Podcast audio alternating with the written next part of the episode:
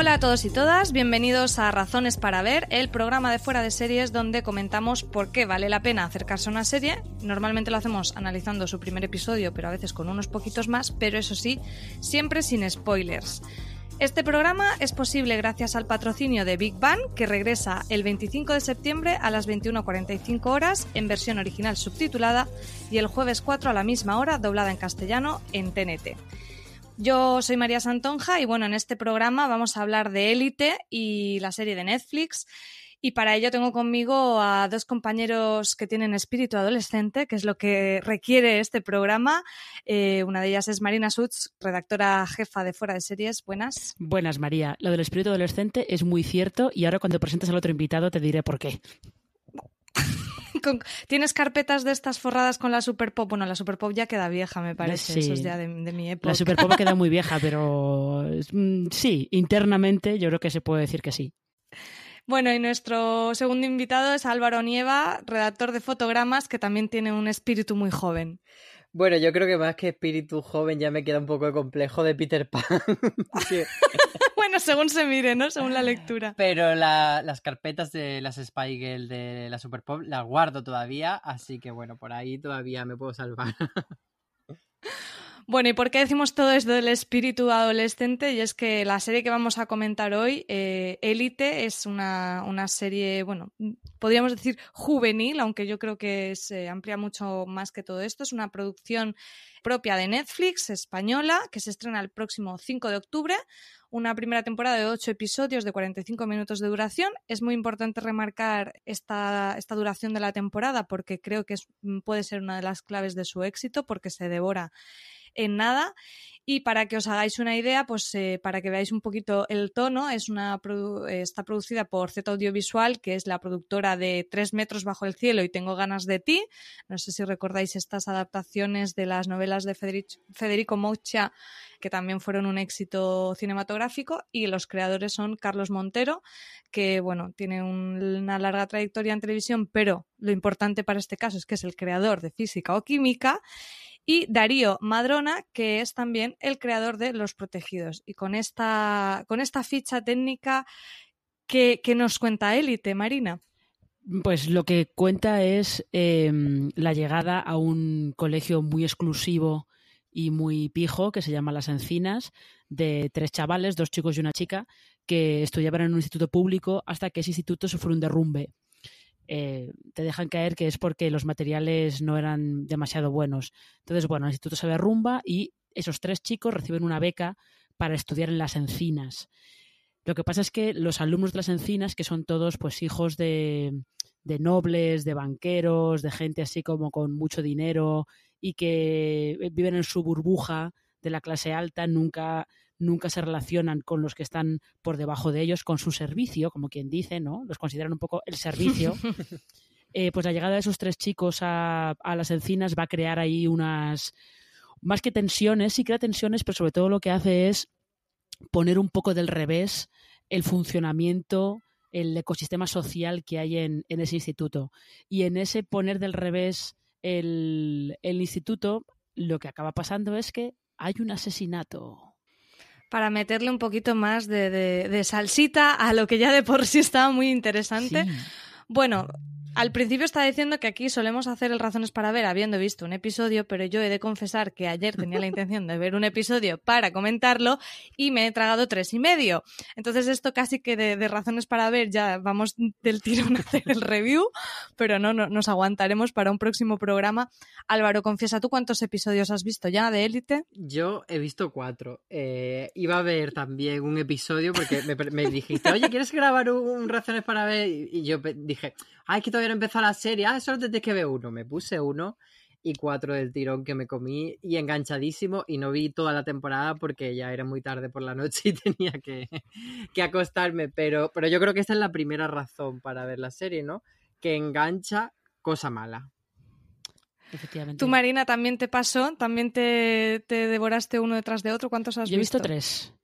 Y mm, no los devoré uno detrás de otro porque ahí yo me controlé porque tenía más cosas que ver y me controlé y lo los alterné con otras cosas, pero sí que estoy con Álvaro que Elite es muy adictiva. Tiene un factor de enganche enorme y además siendo solo la temporada de ocho episodios, esta sí que puede ser de maratón de un fin de semana o hasta de un día, maratón loquísimo y que te termines la serie en un solo día. Si es que además en su propia estructura, Marina, como comentabas al principio, tienes como estas dos líneas temporales, una con la llegada de, los tres estudiantes nuevos al colegio, a las encinas, pero luego tenemos otra línea que, que, podría ser un poco como en el día de mañana, ¿no? Con las entrevistas, que en este caso son de una detective de policía, investigando este asesinato que, claro, te, crea una intriga total y cada cierre de episodio, como buena serie de, de,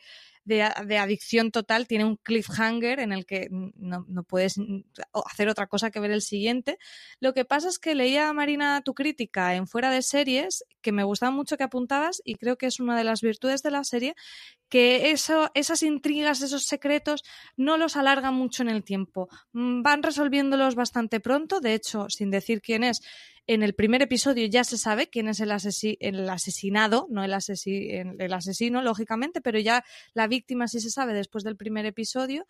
Y igual que con esto, con, eh, con muchas de las otras semillitas que te van plantando, te la resuelven, te plantan otra, te la resuelven, te plantan otra, ¿no? Sí, yo, eh, una de, de, las grandes frustraciones que yo tengo y que mucha gente tiene con algunas de estas series de misterio es que intentan crearte el misterio haciendo que los personajes no compartan información. ¿no? Ese, ese, ese diálogo. No hablan entre ellos. Ese diálogo tan clásico de... Marina, te voy a contar una cosa. Pero luego. Pero ahora no. Exactamente. Pero te la cuento luego, cuando te vuelva a ver. Y, y te pasa algo y nunca me lo cuentas y me quedo con el misterio. Eso es, vamos. Y en Élite es verdad que sí, van plantando secretos y misterios y dudas, pero muchas de ellas se plantan en un capítulo y se resuelven al final de ese, de ese capítulo. Que yo creo que también teniendo en cuenta sobre todo este modelo de Netflix de serialización a tope y eh, no, la temporada es un todo. Es que yo estoy pensando ahora en The Innocents, por ejemplo, que The Innocents te iba lanzando misterios y tardaban un montón en resolvértelos. Y además era como que, bueno, como esto es serializado, no tenemos ninguna prisa en resolverlo. Y es como ya, pero igual eh, la gente se aburre de que no le estés dando respuestas y se quedan por el camino.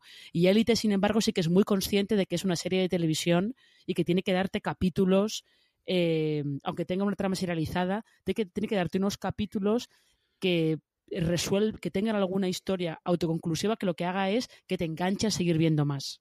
Sí, además, en muchas series de Netflix también les pasa que ese primer episodio, como, como dan por hecho de que probablemente vea el primero y diga, bueno, no sé si seguir o no, voy a ver otro más, eh, pues no suele echar toda la carne al asador. Mm, por ejemplo, se me ocurre el caso reciente de Menia, que a mí el primer episodio no me ha matado, no me ha parecido un piloto súper cerrado ni un piloto lo suficientemente impactante como para que volviese si tuviese que ver la serie la semana siguiente. Pero a lo mejor, como tiene otros episodios, dice, bueno, venga, voy a ver el segundo para desempatar. Aquí Élite sí que va a, a degüello desde el principio y, como decía, y hay ese, ese misterio que a mí más que el día de mañana me recordaba un poco a Big Little Lies, esa...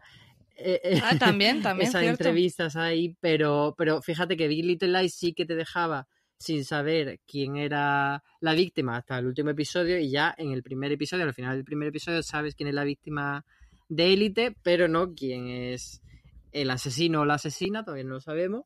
Pero, pero como decía eso, te va dando muchas cosas que parece que van a ser tramas que acompañen al personaje toda la temporada, pero no. Dice, venga, vamos a darle aquí cancha, vamos a quemar la nave. Yo creo que los guionistas eh, han tenido un poco esa sensación de, venga, vamos a darlo todo porque para una vez que nos llaman para hacer una serie de Netflix tenemos que, que portarnos bien y darle todo lo que tenemos. Así que muy interesante. Sí, como dices Álvaro, vamos, toda la carne en el asador, porque para empezar carne tenemos, hay bastante sexo, amores, celos, por supuesto, chantaje, te he visto, como no me hagas esto, yo voy a decir lo otro, mentiras, eh, todo, o sea, crímenes menores y mayores, como el del asesinato, temas de drogas, temas de enfermedades de, transmisión sexual, temas de integración cultural, que luego hablaremos cuando em, eh, hablemos un poquito de los personajes también, muy interesantes.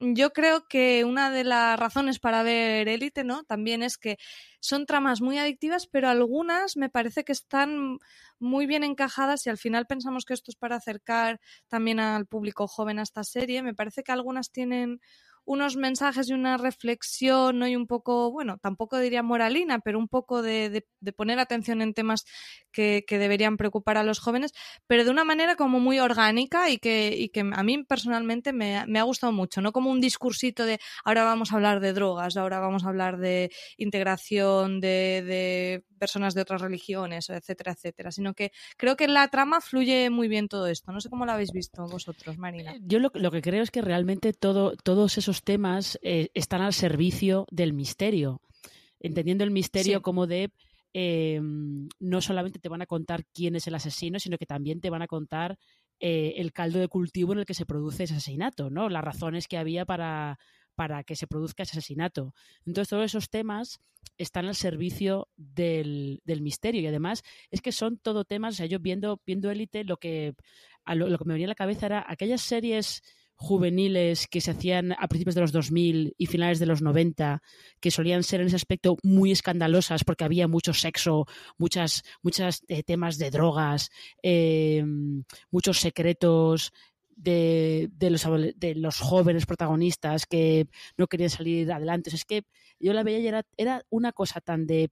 Esta gente ha visto Gossip Girl, ha visto, ha visto eh, The OC, ha visto hasta sensación de vivir y Melrose Place si hace falta. Ha visto todo eso y ha dicho, vale, yo voy a hacer esto, pero lo vamos a hacer em, con el ritmo de las series del siglo XXI, en plan de, yo he visto todo esto, sé que vosotros pilláis estas referencias también, pero os, las vamos a dar todas como hipervitaminadas, como quien dice. Y vamos a hacerlo todo de tal manera que no te vamos a dejar pensar. Que lo único que quieras saber es qué está pasando, que quieras ver más capítulos para ver qué está pasando aquí. Si estabas diciendo Gossip Girl, quizás es la referencia que más hemos oído mm, relacionar con Élite.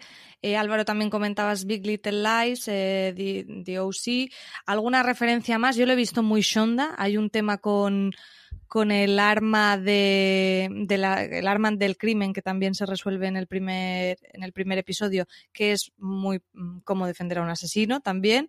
No sé a qué más a qué más te qué más te ha evocado es muy a en el sentido de que es una serie o yo yo yo yo o sea, o yo yo todo el tiempo eh lo que mueve la serie es o sea siempre yo creo que o yo por lo menos diferencio dos tipos de series las que mientras te cuentan cosas, están intentando hacerte, pues digamos, una reflexión y las que pues no te van a hacer pensar, pero te van a hacer entretenerte y, tienen que pasar muchas cosas. Entonces, aquí estamos hablando del segundo caso, no estamos en un de leftovers, por supuesto, estamos en una serie que tiene que ser entretenida. En ese sentido es muy Shonda en el sentido de que va, venga, a quemar trama, quemar trama y que, y que no pare la fiesta.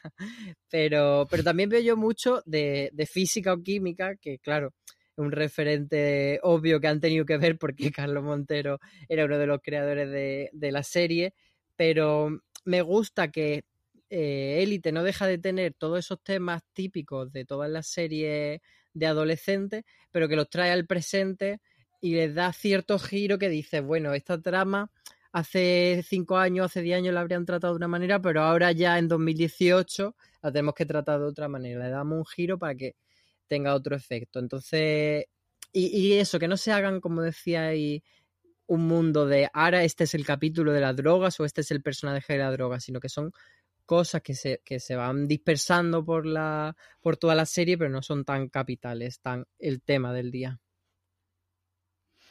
Sí, en eso yo creo que tiene gran parte de, que funcione la mezcla con los personajes. Creo que los personajes están muy bien. Ahora hablaremos de ellos, pero antes vamos a hacer una pequeña pausa para nuestro patrocinador Big Bang. Esta semana, Fuera de Series está patrocinado por Big Bang. TNT estrena el próximo 25 de septiembre a las 21.45 horas la duodécima temporada de Big Bang para los impacientes, la podréis ver en versión original subtitulada al castellano al día siguiente de su emisión en Estados Unidos. Y los fans de la versión doblada, no os preocupéis, podréis verla el jueves 4 de octubre a las 21.45. Reencuéntrate con los frikis más amados de la televisión. Esta nueva temporada arranca con la luna de miel de Sheldon y Amy. ¿Qué más sorpresas nos deparará Big Bang? Querido fan, ¿Quieres seguir siendo el primero en ver cada nuevo episodio de Big Bang en TNT? Sí, quiero. Pues ahora podrás disfrutarlos antes que nadie en versión original. Al día siguiente de su estreno en Estados Unidos. ¡Sí! Y si lo prefieres, los jueves por la noche disfruta como siempre de la versión doblada. Mola, ¿eh? Big Bang. Los jueves y los viernes a las 10 menos cuarto un nuevo episodio en TNT. Recuerda, Big Bang regresa el 25 de septiembre a las 21.45 en versión original subtitulada y el jueves 4 a la misma hora doblada al castellano, en TNT. Bueno, como decíamos, ya estamos de vuelta. Eh, los personajes de élite a mí me han encantado. O sea, mm, soy absolutamente fan indiscutible del personaje Christian de Miguel Herrán.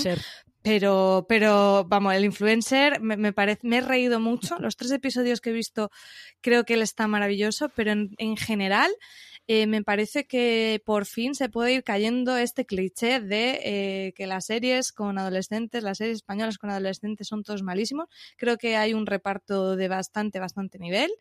Y, y a- yo, en general, es una de las cosas que más me ha gustado. Marina, ¿tú qué, cómo lo has visto? ¿Qué te han parecido este reparto de jóvenes actores y actrices? Están, están muy bien elegidos. Ciertamente a Miguel Herrán es que este, ese papel de el vacilón le va muy bien. En la Casa de Papel tenía también un poquito papel de vacilón. Igual que Jaime Lorente, que es otro que viene de la Casa de Papel, tiene eh, su personaje es más de mm, el malote y le va muchísimo el personaje de, de malote. También yo creo que aquí hay que, lo que a veces se suele decir, una de las quejas que solemos tener cuando hablamos de series españolas, y solemos decir que está cada uno, cada personaje, cada actor está en una serie diferente, siempre nos quejamos de es que no los dirigen. Aquí yo creo que se nota mucho eh, la mano de los directores, que son directores sobre todo de cine, como Ramón Salazar y Dani de la Orden, y que tienen muy claro el tipo de serie que están haciendo y el tipo de serie que es, y van muy a vamos a sacarle todo el jugo a, a este tipo de serie. Esas, esas tomas que hay muy de thriller de los 90, las tomas aéreas llegando al pueblo, al instituto y tal, como que eh, ellos saben perfectamente el tipo de serie que están haciendo. Yo creo que ahí todos los actores están muy metidos también en, en el tipo de serie que están haciendo. Hmm. Bueno, para ubicar un poquito a la audiencia, tenemos a estos tres personajes de los que hablábamos, los nuevos, los que vienen de un barrio más normal que se tienen que mudar a, este colegio súper pijo, que son Samuel, Nadia y Cristian que mencionábamos. Y luego, por otro lado, tenemos a la élite total de- del colegio, que tenemos a un par de hermanos, Marina y Guzmán. Lu, que es una mexicana malísima de la muerte que me encanta, que aparte de su actriz Dana Paola, por lo visto, es una cantante allí súper exitosa. Hay mu- mucha vista de Netflix también de pensar en estos productos globales. Otra pareja que son Paul y Carla y lo que yo he anotado en el guion como un poco los otros, los un poco outsiders, porque tenemos a André, que está en el colegio eh, también, pero no se puede catalogar como uno de estos niños ricos y eh, el hermano de Samuel, que no recuerdo el nombre del personaje que interpreta Jaime Lo llaman Lorente. Nano todo el Es rato. que creo que le llaman Sí, Nano, ¿no? Nano. Sí, Nano. Me hace gracia que lo llamen los otros porque parecen los del vagón de cola de perdidos. Efectivamente.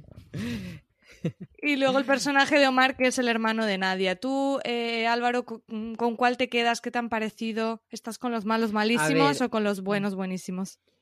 Me gusta que lo de los buenos y los malos no, No sea están tan así. blanco y negro. Eh, es verdad que empezamos, por supuesto, como es más fácil empatizar con los pobres, pues vamos de la mano con los pobres.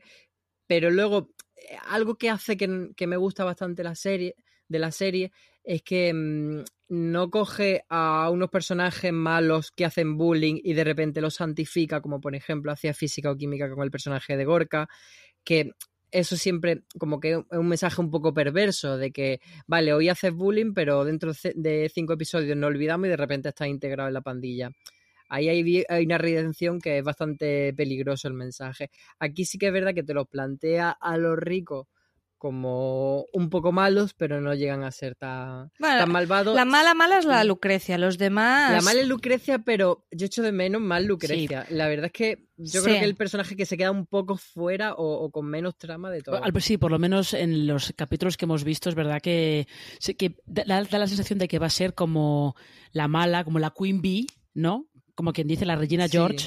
De Élite. Una, una Blair Waldorf de Gossip Girl. también. Efectivamente, efectivamente. Y el al principio por lo menos está un poquito más desdibujada. Y ese, ese rol lo ocupa un poco más eh, Guzmán, que para mí es un poquito, lo veo un poquito Logan Nichols de la serie. Veremos más adelante. A mí, el personaje de Guzmán me gusta mucho la evolución, al menos que le estoy viendo en estos tres episodios. Y estoy con vosotros que Lucrecia necesitaría un punto más, ser un poco más esa Verónica en Riverdale con esos zascas. No sé, me falta un puntito más. Y después, hombre, de los nuevos ya digo que me quedo con Christian. El personaje Samuel, eh, interpretado por Ethan Escamilla, yo es que todo el tiempo estoy viendo a Daniel Radcliffe ahí. Se parece mucho a este chico. Y yo digo, es que está Harry Potter. Harry Potter, pero sin gafas. En vez de a Hogwarts, a las encinas. Pero sí, sí que estoy de acuerdo en que los personajes, eh, dentro de, bueno, de tener un poco ese cliché un poco necesario, no lo son tanto. Tienen ahí sus matices, son interesantes. Marina, ¿a ti qué te ha parecido, por ejemplo, el personaje de Nadia, ¿no? Que, por ejemplo, en Scam también estamos viendo en la serie de Movistar también otro personaje femenino, musulmán. Aquí tenemos a Nadia. Eh, ¿Cómo lo has visto? ¿Qué te ha parecido lo que has visto hasta ahora? Eh Nadia es que es, un personaje interesante porque tiene, es un poco como que al principio representa, tiene un poco el arquetipo de la empollona. La empollona que además se cree mejor que los demás porque sabe que es más lista que los demás y que estudia más que los demás. Entonces es un, es un tipo de personaje que evidentemente sabemos que lo que van a hacer es deconstruirlo. Y en ese aspecto, de momento al principio, está, está bien. O sea, es un personaje que yo creo que tiene tiene mucho potencial y mm, no o sea, ya que has mencionado Scam, no se puede comparar de momento mucho con, con Amira, que es la chica musulmana de Scam, porque la hemos visto poquito. Está dejando grandes frases, eso sí, pero la hemos visto poquito. Álvaro, ¿tú con cuál te quedas si te tienes que quedar con un personaje? Ay, pues eh, no lo sé. André me gusta mucho, por ejemplo, y Omar ahí tienen una conexión guay que, que bueno, no digo nada, pero que, me gusta lo que surge por ahí entre, entre esos personajes y me gusta mucho Marina. María Pedraza la veo mucho mejor que en trabajos anteriores a nivel interpretativo y, le encuentro un encanto y, y, un magnetismo al personaje que me gusta mucho. Lo que también me gusta es que Christian use una talla de uniforme del colegio como cinco tallas más pequeña que la que le correspondería, porque Hombre, claro, pero va es con que, unas camisas. Es que, es que las visitas al gimnasio hay que enseñarlas, hay que amortizarlas. Hay que lucir, hay que lucir. Hombre, sí, yo creo que esto ya es en el segundo o el tercer episodio. Hay un momento que es que me hinché de reír porque aquí, como decíamos, Carne se enseña bastante. Hay un momento súper, súper gratuito que Guzmán se quita la camiseta que el, la excusa para que lo haga me pareció tan maravillosa que es que no pude dejar de reír, pero es que estos son puntos que le dan. Bueno, y en, para el mí, primero la... tenemos a Miguel Herrán en culo también de una forma bastante gratuita. Sí. Sí, sí, Bueno, pero ahí, ahí es que la que te digo yo es, no, no quiero decir cuál es, sí, pero sí, sé cuál es, es como súper por la cara. Pero, las dos pero igual. es una cerca a la piscina, pero no es por la piscina, por Pero- lo que se quita la camiseta, pero la de, la de Christian aún es un poco como para... Bueno, sí, es para enseñarte el culo el personaje, pero también cómo es el personaje, ¿no? Que a él le da igual, que él, que él no se achanta delante de esta gente, así como que Samuel va un poco con, con un poco de, de pies puntillas, ¿no? Delante de la nueva situación, a este le da lo mismo y dice, bueno, que tú me haces aquí la bromita, pues a mí me da igual, me luzco. Entonces, bueno, dentro de lo gratuito, yo estoy- le veo un Estoy sentido, muy a favor de eh, objetificación de los personajes masculinos sin ningún problema, ¿eh? Sin ningún problema. Bueno, ¿y por qué creéis? eh, porque en eso hemos hablado fuera de micro y creemos que va a ser un éxito. eh, ¿por, qué creéis que, va a ser un éxito este élite de, de Netflix? Marina, por ejemplo. Justo porque lo que hemos estado comentando, porque es muy adictiva. Es muy adictiva, eh, los personajes están bastante bien, está tirando de, de un género que, mm, que yo creo que probablemente se, se solía llevar mucho antes y que ahora se hace menos, y sobre todo porque es muy consciente de que no basta con, con darte una temporada una historia a lo largo de toda la temporada, irte presentándolo todo y luego lanzar la trama. No, no, eh, Elite es muy consciente de que te tiene que tener atrapado desde el principio y en todos los capítulos. Y yo creo que eso, que eso lo consigue. Y además esa narración en dos tiempos, que como dices esto es un poquito Big Little Lies, a mí me recuerda también un poco, parte me recuerda a otra serie, pero no voy a decir qué serie es porque podría acabar siendo un spoiler. Eh, entonces no la voy a decir. Cuando se estrene la serie diré a qué, a qué, a qué me recuerda la investigación del asesinato y todo eso. Pero esa narración en dos tiempos también ayuda mucho a, a que te enganches, porque justo eso, te van, tienes esa, las, los interrogatorios de la policía lanzan una pregunta y se va resolviendo eh, a lo largo de lo, lo, que vas viendo en el del pasado que se ha pasado cercano. Entonces, eso ayuda mucho a que tú tengas todavía más curiosidad por ver cómo sigue la historia. Yo una, vamos, estoy totalmente de acuerdo en, todo lo que has comentado y, y, vamos, mm, pondría la mano en el fuego de que va a ser un éxito. Eh, hemos dicho muchas cosas que nos han gustado. Yo le pondría una pequeña pega y es que veo que el montaje a veces está un poco como extraño y no le sacan el provecho que creo que deberían a la música, a poner temazos que, que la gente conecte, que, que, te dé ese punto también a veces de montajes un poco musicales, que, que, que te dan tanto juego en este tipo de, series. Y me parece que aunque tiene algunos, ¿no? Se, han escuchado algunos temas reconocibles, mmm, me ha faltado ahí un puntito más, por lo menos en lo que he visto de momento, pero vamos, ya, ya os digo, no, creo que voy a terminar el podcast y voy a ver lo que me queda, o sea que creo que con eso eh, he dicho bastante. Álvaro, tú, ¿con qué te quedas? ¿Qué es lo que más te gusta? El, si tienes también alguna pega que ponerle y por qué crees que va a funcionar esta serie de Netflix. Fíjate que me sorprende lo de la música, porque a mí sí que había varios momentos apoyado en música que me han parecido chulo. Mm, a mí también. Eh, hay uno de la Casa Azul, hay otro de, de la Fe y las Sí. Flores Azules. Y hay otro, Así que hay yo, otro Zetangana, por supuesto. Tangana está muy bien también, sí. Sí, yo estaba como pensando que va a haber muchos espectadores fuera de España buscando canciones de artistas españoles a raíz de la serie. No sé si, si pasará. Yo, aparte de todo lo que habéis dicho, eh, creo que la serie, evidentemente, no una serie mm, que vaya a cambiar el mundo, ni es una serie tal, pero es muy entretenida. Y creo que Netflix es que sabe muy bien lo que quiere con esta serie. Netflix de un tiempo a esta parte ha apostado mucho por las películas para adolescentes, especialmente las rom-coms, pues tipo Mi primer beso, tipo Alice Stranger Love, etcétera, y se ha dado cuenta también con series como Stranger Things, The Innocence, que ahí tiene un público muy fiel, muy devorador, muy que va a ver las series de un día para otro. Y, yo creo que si van a por ese público es porque saben que, que les renta y, y yo creo también que cuando esta serie lanzaron las fotos promocionales, eh, creo que fue en Entertainment Weekly o en Variety, creo que en Entertainment Weekly, uno de los medios más, más top norteamericanos, es porque saben que no solo una serie para el territorio local de España, sino que puede ser un bombazo en todo el mundo. Así que veremos a ver si, si estos chicos no son dentro de tres semanas superestrellas. Sí, y no, y ya no solo tampoco por el público más joven, sino los ya los espíritu Peter Pan que decía Álvaro al principio, que tampoco nos olvidemos de eso, que luego muchos de 30 y muchos eh, vemos esta serie y nos lo pasamos bomba. Así que sí, desde luego yo creo que, que va a funcionar muy bien. Recordamos que Élite se estrena el 5 de octubre, ocho episodios, que es que os los vais a ver en nada.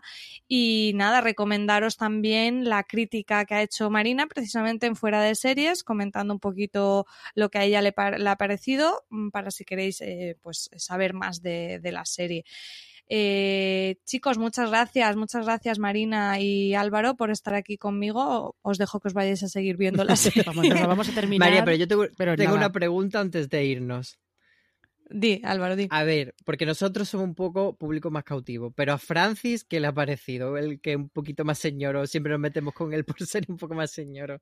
¿Le ha gustado? Bueno, no? pues ahora que no nos escucha, eh, debo decir que el cuarto episodio lo hemos visto hace un rato y él se tenía que ir y me ha dicho, como la veas sin mí, Te mato. te enteras.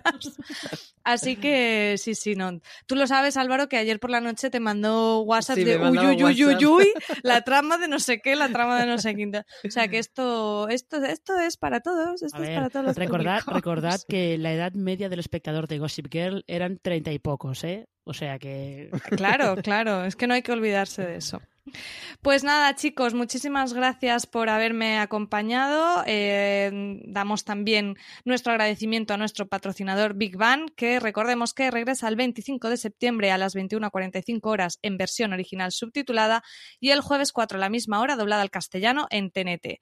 Y como siempre, pasaros por fuera de series. Estamos escribiendo un montón de cosas de élite. Yo creo que vamos a tener más contenido.